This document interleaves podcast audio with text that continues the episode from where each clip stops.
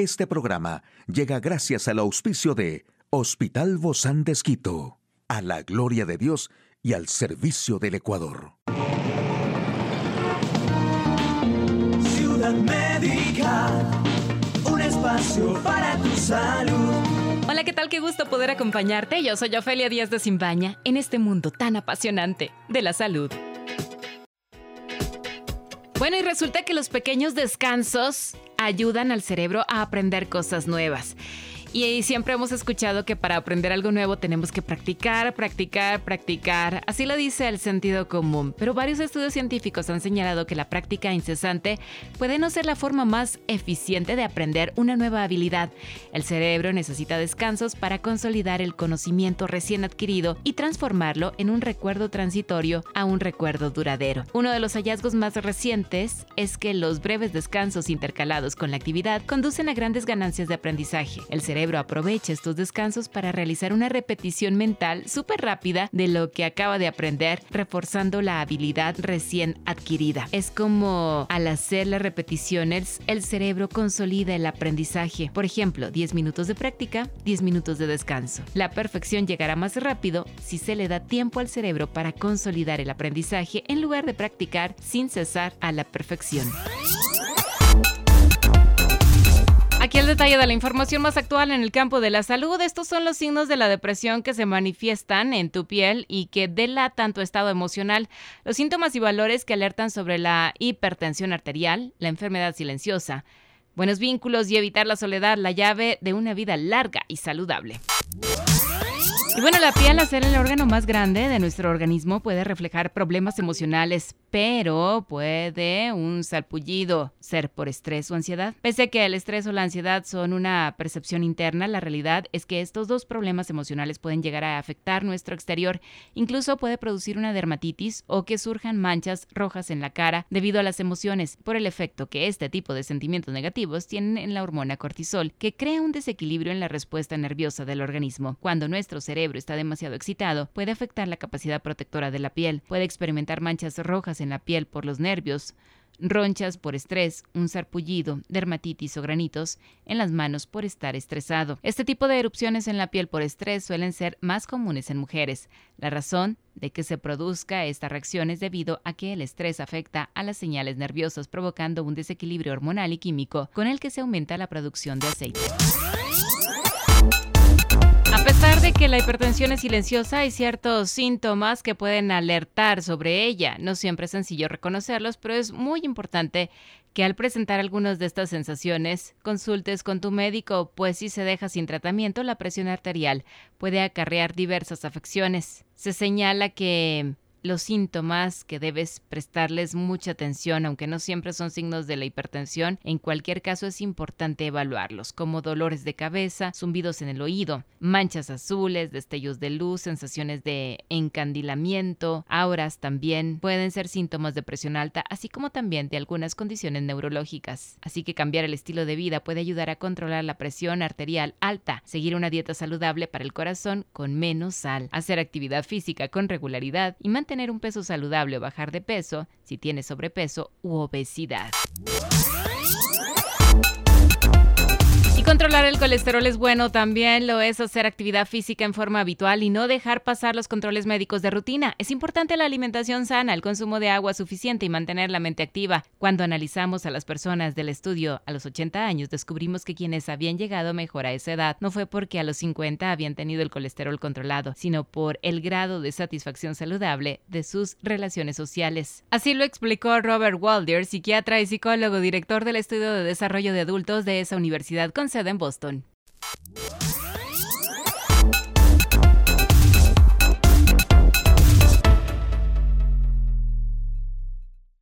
Hoy en Médico Directo hablaremos sobre la vacuna de Pfizer aprobada para menores de 5 años que ya es segura y es eficaz. ¿Quiere saber usted más de estas vacunas de COVID para menores de 5 años? En un momento lo sabremos.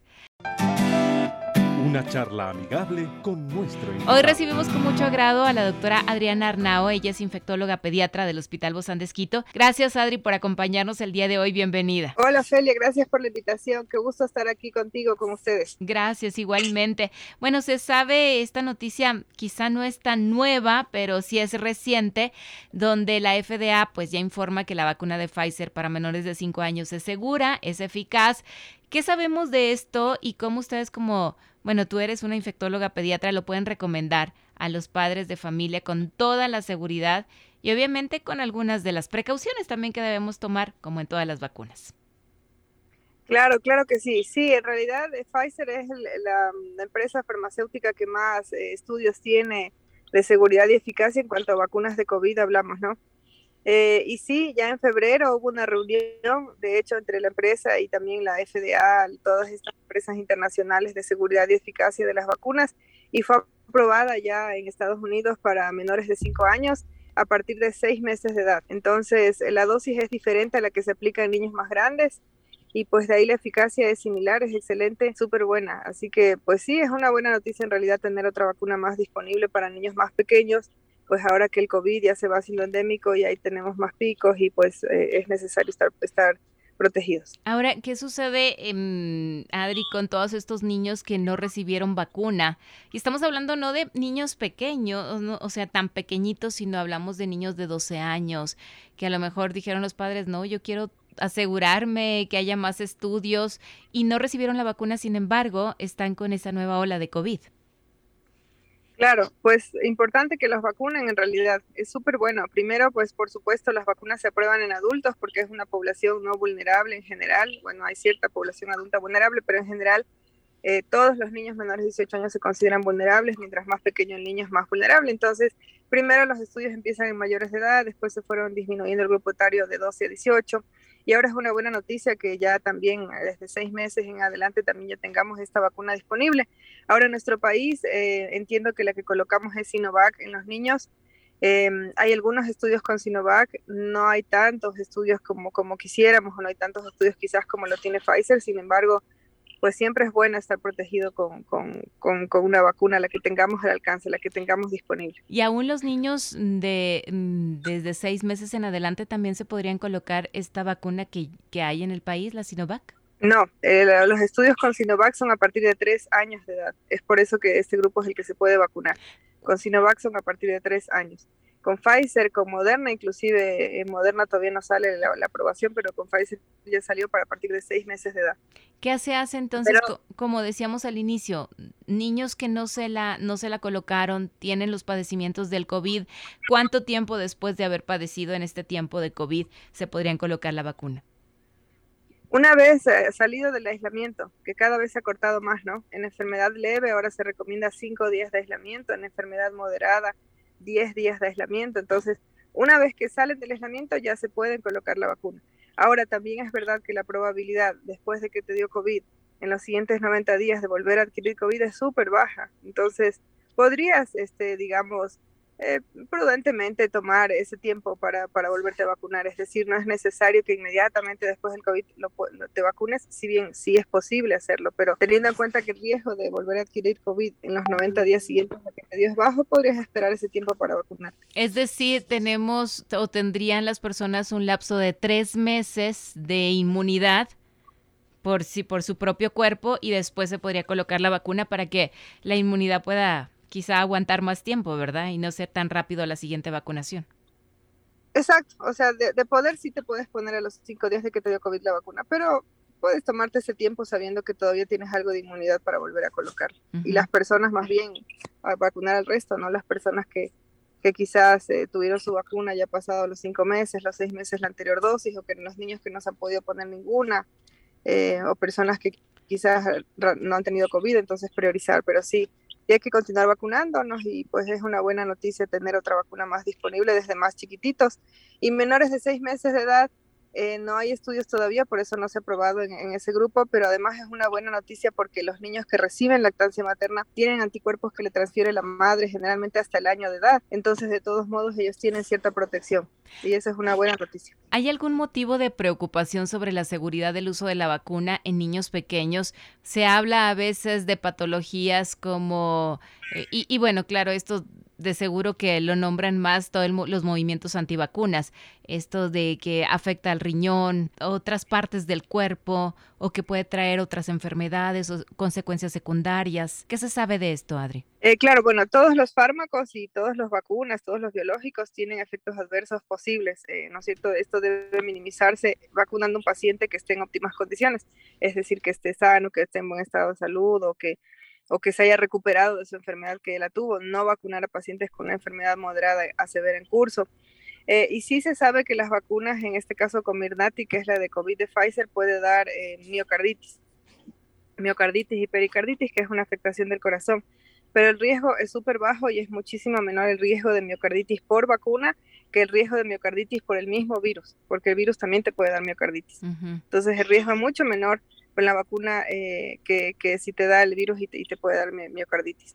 Ese es el riesgo principal. De ahí, pues hay otros, otros, otros efectos adversos como fiebre, dolor en el sitio de inyección y otros varios efectos adversos que son comunes al resto de vacunas, que en general, en buena hora, gracias a Dios y a toda la ciencia, pues son, son leves.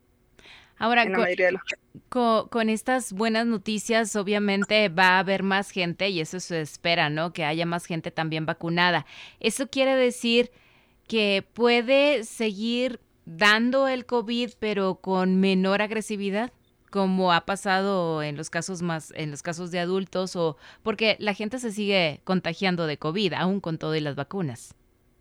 Sí, sí, así es. Sí, eh, así, así es. Se irán, seguirán contagiándose porque el COVID vino para quedarse como el resto de virus, entonces no es que va a desaparecer. No podemos tener la política de COVID cero, como entiendo que han, cierto país tuvo eh, esa política. No, no se puede pretender porque es un virus que vino a quedarse. Entonces, no podemos pretender que tengamos cero COVID.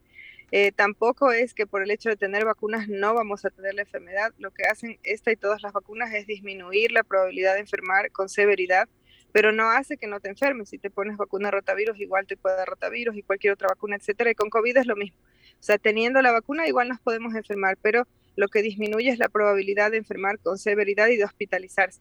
Y de hecho es lo que estamos viendo. O sea, si bien hay una ola bien grande de COVID, ahorita que hay muchos casos reportados, no vemos que los hospitales están abarrotados de gente como estaban antes, no vemos que faltan camas en general, no vemos eso. Sí hay un poco más de hospitalización que en los otros meses, pero en general también el número de camas en la mayoría de hospitales han disminuido para pacientes COVID porque no hay necesidad de eso. Entonces, em, aunque hay muchos casos de COVID, la severidad sigue siendo cada vez menor.